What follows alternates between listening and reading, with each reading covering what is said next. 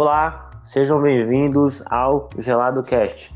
Eu sou o Calipe e junto comigo estão o Cláudio. Boa tarde. E o Daniel. Boa tarde. O nosso podcast abordará vários temas sobre sorvete e o tema de hoje será a história do sorvete e como ele é feito. Bem, a história do sorvete começa há 4 mil anos atrás, na China. Uma sobremesa à base de leite e arroz foi congelada na neve e rapidamente ganhou fama entre os ricos da época.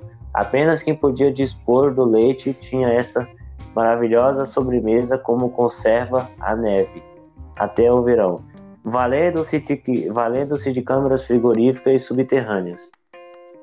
O veneziano Marco Polo teria encontrado grande variedade de cremes congelados de frutas. As receitas vieram em sua bagagem, mas não saíram da Itália até meados do século XVI, quando um certo bom talento cozinheiro de Catarina de Médici introduziu a requintada sobremesa na corte francesa.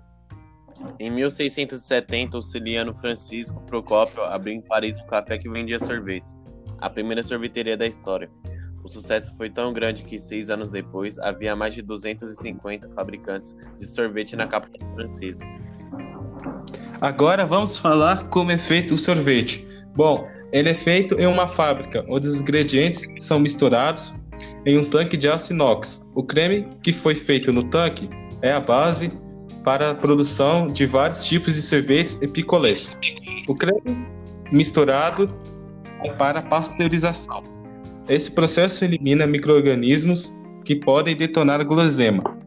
Agora, com o creme dentro de tubos, o creme vai passar em placas de metal, que são aquecidas pela circulação de água quente, absorvendo um calor de 81 graus Celsius por 25 segundos. Para quebrar as partículas de gordura que podem ficar grudadas, o creme passa pela homogeneização. A massa atravessa encanamentos bem finos sob alta pressão e sofre um ataque de pequenos pistões que amassam e diluem a gordura até que o creme fique homogêneo. Depois de ficar homogêneo, o creme, o creme precisa fixar o sabor e melhorar a consistência.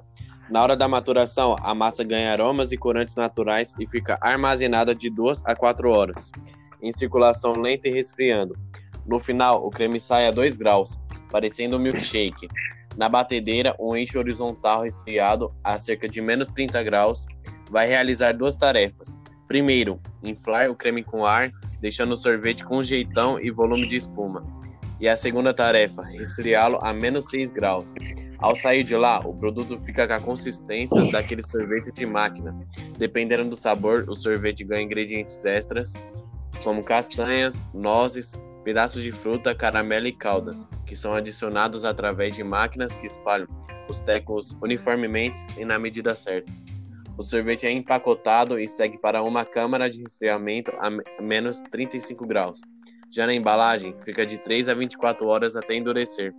Durante o processo, rolam os testes de qualidade e no final o sorvete sai congelado a menos 25 graus pronto para ser distribuído às lojas.